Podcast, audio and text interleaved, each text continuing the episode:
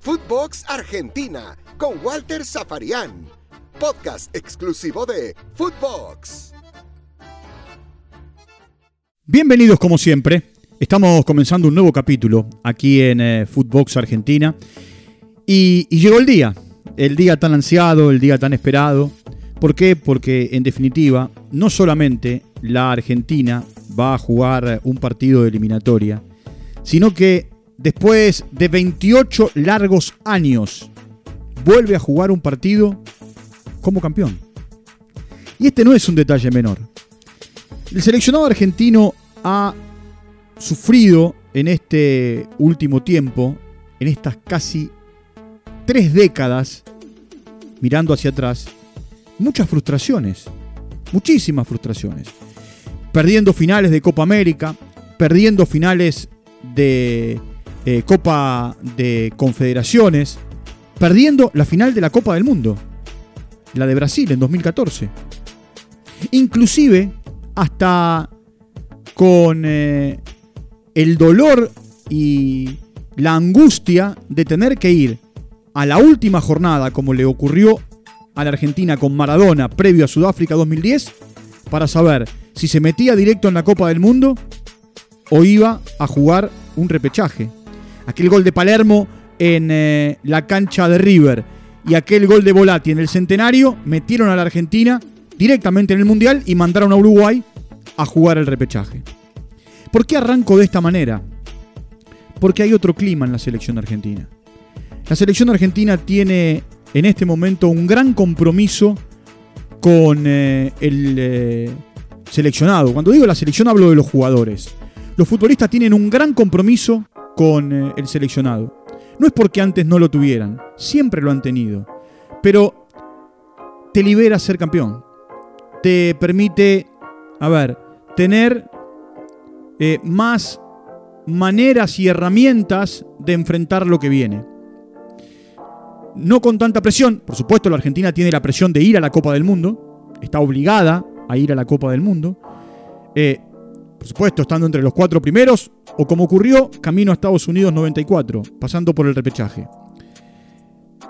Esta es una triple fecha rara, complicada, en un calendario muy eh, distinto al resto. Esta es una triple fecha en la que el técnico que es Lionel Scaloni va a tener jugadores, como él mismo decía ayer en conferencia de prensa, algunos sin rodaje. Messi y Paredes, por ejemplo, que casi no han tenido minutos, por nombrarles algunos. También es cierto que para el grupo es un tiempo de la no relajación. Lo que pasó en Río de Janeiro, en el Estadio Maracaná, frente a Brasil, ya pasó. Aquel momento, aquel partido, aquel triunfo, aquella consagración es inolvidable, quedará por los tiempos de los tiempos en la retina de los futbolistas, del cuerpo técnico, de la dirigencia y también de los simpatizantes, de cada uno de los 45 millones de argentinos. Ahora, también, como decía Scaloni, hay que empezar otra vez de cero. La Argentina tiene por delante de aquí a noviembre ocho partidos de eliminatoria. Tres ahora, hoy uno, con Venezuela, el domingo con Brasil, ambos de visitante, y después jugará frente a Bolivia en condición de local. Tendrá un mes ¿eh? de, de parate y en octubre volverá a jugar tres partidos y dos partidos en noviembre. Esto genera que la Argentina por lo menos, por lo menos, de los 24 puntos en juego, consiga entre 18 y 20. Y de esa manera va a estar, no digo adentro, pero muy cerca de conseguir en enero, en las siguientes dos fechas de eliminatoria, la clasificación de la Copa del Mundo. Yo sé que este es un tiempo en el que la gente disfruta y va a ir a la cancha de River el eh, próximo jueves para, bueno, después de mucho tiempo alentar al seleccionado y, ver a los campeones de América, porque no dejan de ser campeones de América. El seleccionado argentino no deja de ser el campeón de América, por lo menos hasta que se juegue el próximo torneo continental, es el campeón vigente. Eso no le quita la presión ni la responsabilidad de tener que jugar los partidos para ir a la Copa del Mundo. Yo voy para atrás en el tiempo. 5 de septiembre del año 2017. Esa fue la última vez que jugaron la Argentina y Venezuela. Recién eh, arrancaba el ciclo de San Paoli. San Paoli había empezado con dos partidos amistosos del otro lado del mundo, en Malasia y en Australia, y tuvo que jugar contra Venezuela el eh, primer partido de eliminatoria. Terminó 1 a 1. Ese día la Argentina no jugó bien. Eh, ese día Murillo marcó para los venezolanos y Fletcher en contra anotó para el equipo argentino después de un centro de Acuña en la cancha de River. Ese día la Argentina jugó con Romero en el arco, hoy ya no está en la selección. Mascherano tampoco está en la selección. Facio tampoco está en la selección. Otamendi sí está en la selección. Lautaro Martínez, Biglia y Vanega ya no están en la selección. Di María sí, después entró Acuña, también está en la selección. Messi también. Dybala vuelve al seleccionado. Darío Benedetto ya no está en la selección. Icardi ya no está en la selección. Y Pastore que ya no está en la selección. De aquel equipo, a ver, repaso. Otamendi sí, Di María sí, Messi sí, Dybala sí. El resto de los que jugaron ese día o entraron en el segundo tiempo ya no son parte. Hay un recambio y el recambio está buenísimo. El recambio generacional le permitió a la Argentina, a ver, más allá del compromiso, recuperar el sentido de pertenencia. Y esto no lo digo porque el equipo argentino ya ha sido campeón. Por supuesto, el título le permite fortificar el grupo, solidificarlo, generar mucha más confianza de cara a lo que viene. Hay un gran sentido de pertenencia y quedó demostrado a partir de lo que pidió la liga, lo que pidió la Serie A, lo que pidió la primera, la primera, la primera liga en Portugal y la Premier League en, en Inglaterra, que los jugadores se subieron a un avión privado o a un avión de línea y se fueron a Caracas.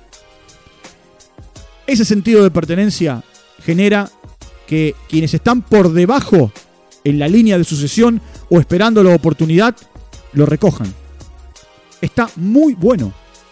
Es una forma de hacerles entender que el seleccionado argentino tiene una identidad bien definida. Después, mire, a Scaloni lo miran de costado porque eh, él era parte del cuerpo técnico de, de San Paoli, era un eh, colaborador menor, pero un colaborador. Eh, se sumó para la Copa del Mundo era observador de rivales. Eh, cuando el equipo no tuvo entrenador por la salida de San Paoli, Scaloni se hizo cargo primero de la sub-20, porque Becasese ya no estaba más, para ir a un torneo en la Alcudia. Después para jugar un par de partidos amistosos hasta que se consiguiera un técnico. Como la Argentina le apuntó alto en cuanto a nombres, Pochettino, Simeone, eh, y no pudo. Eh, bueno, se quedó Scaloni. Hizo una buena Copa América en Brasil llegando a semifinales. Está haciendo una buena eliminatoria, de hecho hoy está segundo en la eliminatoria. Lleva 20 partidos consecutivos sin perder y es campeón de América. Scaloni tiene como objetivo, y lo tuvo siempre, dirigir la Copa del Mundo. Ya jugó un mundial como juvenil, es campeón en el 97. Jugó un mundial como mayor en 2006 en Alemania.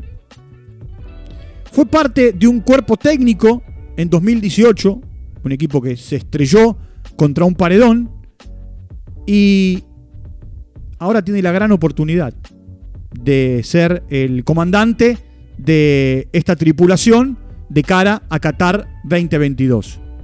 Con colaboradores que han jugado, algunos de ellos más de 100 partidos en la selección, como Roberto Ayala, años capitán del seleccionado argentino, como Pablo Aymar, como Walter Samuel, con mundiales juveniles, con mundiales mayores, con Copas América y con eh, mucho para transmitirle a cada uno de los futbolistas. Y yo creo que es clave esa elección del cuerpo técnico por parte de Scaloni para que los futbolistas recuperaran el sentido de pertenencia, el orgullo de, el orgullo de jugar en la selección argentina y de dejar todo por la camiseta nacional.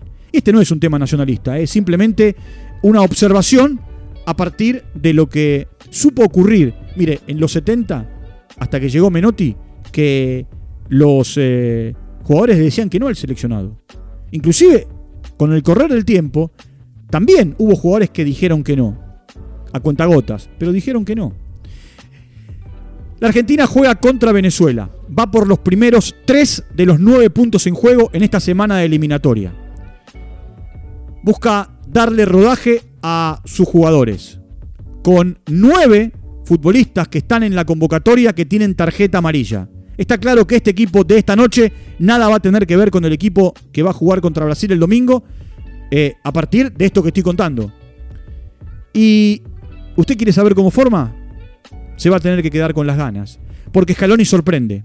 Scaloni no repite equipo. Y hasta última hora vamos a tener que esperar para saber quién es el lateral derecho, si es Montiel o si es Molina o si es Foyt. ¿Quién juega por la izquierda? Si es Tagliafico o Acuña, Acuña o Tagliafico. Si juega Lo Chelso, si juega Di María, si juega Di María, si juega Nico González. El técnico sorprende. Con la disposición táctica, como sorprendió en la final contra Brasil en el Maracaná, o con algunos cambios que se dan a último momento. Vamos a reencontrarnos mañana para ya analizar el partido, para tratar de entender qué pasó entre la Argentina y Venezuela en, Caracas y, también ya meternos en lo que va a ser la previa del partido contra Brasil del próximo domingo. Eh, por supuesto, muchas gracias por su compañía, les mando un abrazo grande, será hasta cualquier momento y les recuerdo, siguen Footbox Argentina, a partir de ser seguidores, reciben todos los podcasts en el momento en el que son subidos y en Spotify, 24 horas, los 7 días de la semana, en el momento que quieran, los pueden escuchar. Un abrazo grande y será hasta cualquier momento. Chao, hasta la próxima. Footbox Argentina con Walter Zaparián, podcast exclusivo de Footbox.